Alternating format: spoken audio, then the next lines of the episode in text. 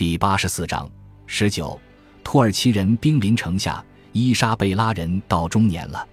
四十多岁的时候，他意识到，自他少女时代就困扰他的难题——奥斯曼土耳其人咄咄逼人的扩张，不会消失，而且似乎正在加剧。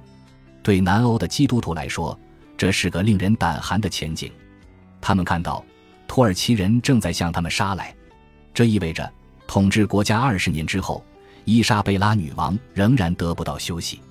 她统治的最初四年用于对抗葡萄牙，以便恢复卡斯蒂利亚西裔的和平。随后三年，她在卡斯蒂利亚全境纵横奔波，医治被内战和猖獗犯罪撕裂的国土。随后十二年，她与纳斯尔王朝交战，以收复格拉纳达，稳固伊比利亚半岛。随后的九年。即一四九四至一五零三年，他将全身心投入保卫和巩固南欧的战斗，抵御似乎战无不胜、攻无不克的奥斯曼土耳其人。奥斯曼帝国是一台永不停歇的战争机器，军事行动是他生存的核心。从战争中夺得的战利品的流通是他经济的基石。大规模的人口掳掠给了帝国源源不断的人力。将其作为炮灰不断送往战场。圣战的理念是奥斯曼国家的建立与发展的一个重要因素。土耳其历史学家哈利勒伊纳尔哲克写道：“边疆领地的社会服从于一种特定的文化模式。浸润在持续不断的圣战和伊斯兰教不断扩张，直到覆盖全世界的理念中。圣战是一种宗教义务，激励了各式各样的事业与牺牲。”这也是无止境的掠夺的体制。据历史学家杰森·古德温说，奥斯曼帝国是为了战争而生存的。这个帝国的每一位总督都是将领，每一个警察都是禁卫军士兵，每一座爱道都有守卫，每一条道路都有军事用途的目的地，每一个疯子都有自己的团体。那些不惜拿自己性命冒险的狂徒，他们心甘情愿地当人肉工程锤或者人肉桥梁。土耳其帝国向基督徒发出了令人生畏的意识形态的挑战以及军事威胁。土耳其人有很多方面值得钦佩，在国内，他们秩序井然、乐善好施、喜好清洁，往往非常虔诚。这种虔诚精神有时会让人善良而耐心，并且内部安定团结。对他们统治下的异族，土耳其人在那个时代算得上非常宽容了。很多逃离西班牙的犹太人在土耳其人的土地找到了避风港。在当时的西欧，同性恋是一桩罪行，在土耳其却能得到接受，不受指摘。伊莎贝拉坚持要求天主教士过简朴的生活并守贞，有些教士反对他的要求，觉得穆斯林世界的生活更惬意。于是，他们带着自己的小妾去了奥斯曼帝国，过上了开心的婚姻生活。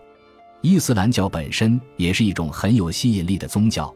奥斯曼帝国之下的大多数人民最终都皈依了伊斯兰教，有的是出于真诚信仰，有的是因为那样的话生活会更轻松一些。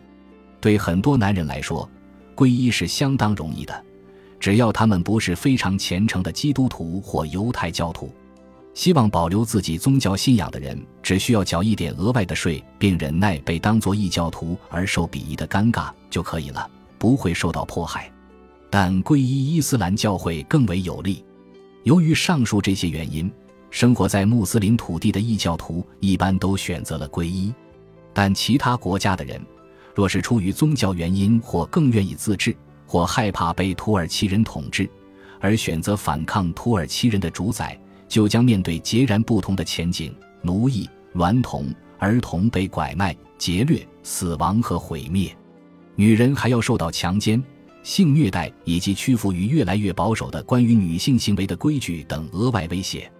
对伊莎贝拉女王来说，别无选择，只能奋起反抗。土耳其人的挑战越来越严重。土耳其强大的陆军早就令人生畏，如今也开始建立自己的海军。他们聚集了数量惊人的船只，以准备进攻西欧，逐渐成为地中海的主人。同时，土耳其人支持的海盗在南欧沿海肆虐，导致当地人逃离沿海地区。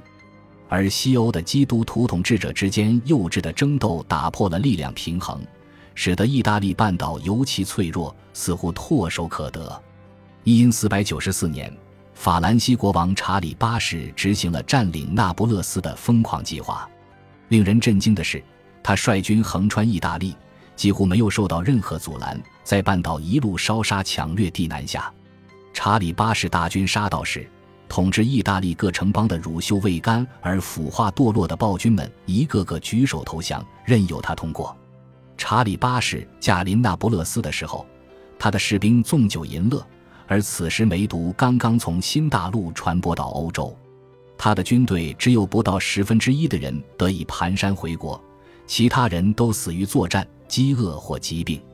事实证明，意大利面对外敌入侵是非常脆弱的。而斐迪南的那些统治那不勒斯的阿拉贡亲戚庸碌无能，不得民心，竟然自己逃命，不顾百姓死活。但自从一千四百八十年土耳其人占领奥特朗托以来，奥斯曼帝国经历了一些变化，有了一位新领袖。当年，趁着奥斯曼帝国短暂的虚弱，那不勒斯人在西班牙、葡萄牙和匈牙利援助下收复了奥特朗托。一四八一年五月。苏丹征服者穆罕默德二世突然驾崩，很多人怀疑他是被毒死的。他的死亡引发了一场激烈的皇位争夺战。穆罕默德二世原打算传位于儿子杰姆，但另一个儿子巴耶济德也想要皇位。根据穆罕默德二世颁布的法律，皇位争夺一般会导致兄弟相残。兄弟俩各自纠结力量，展开了武装冲突。巴耶济德得胜。史称巴耶济德二世，但随后杰姆做了一件出人意料的事情，他逃到了基督教欧洲寻求庇护，在博德鲁姆投降。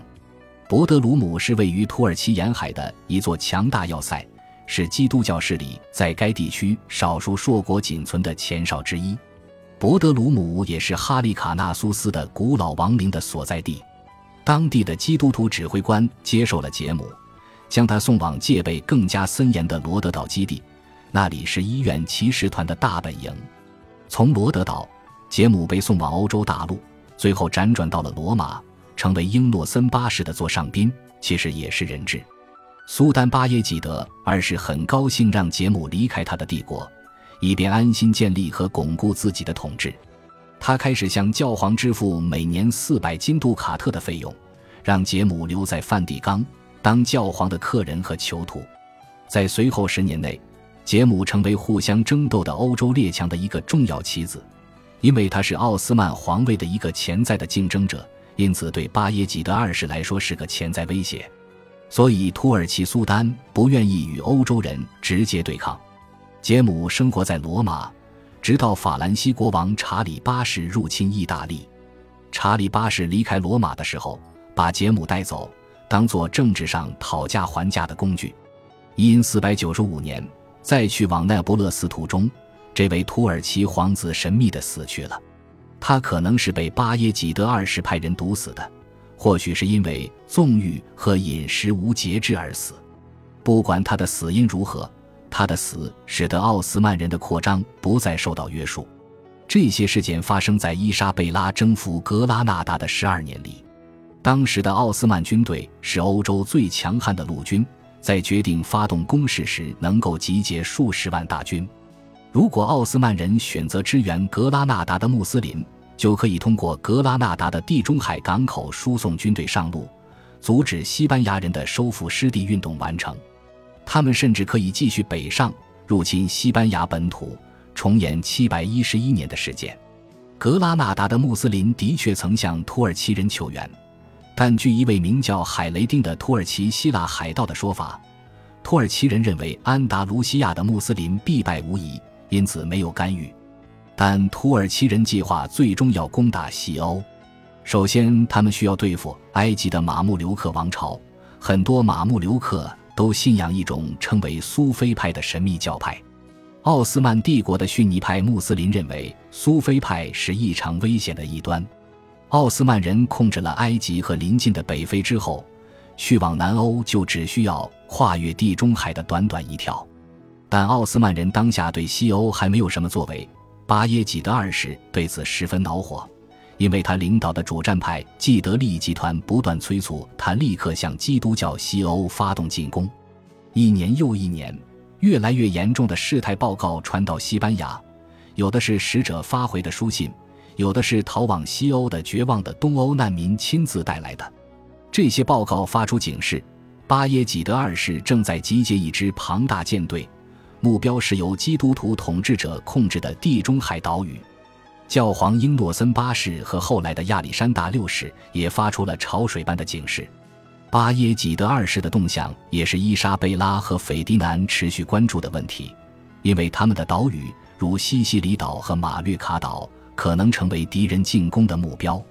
一因四百八十八年，威尼斯人得知巴耶济德二世正在集结一支包含各式各样战舰的庞大舰队，打算攻击爱琴海上的威尼斯属地，并且苏丹已经将目标定为塞浦路斯，这是靠近土耳其海岸的一个威尼斯前哨。威尼斯人派遣了一支舰队迎战，巴耶济德二世撤军了。一因四百九十年，土耳其人又一次进攻，威尼斯人又一次匆匆准备应战，但随后发生的冲突未能决出胜负。感谢您的收听，喜欢别忘了订阅加关注，主页有更多精彩内容。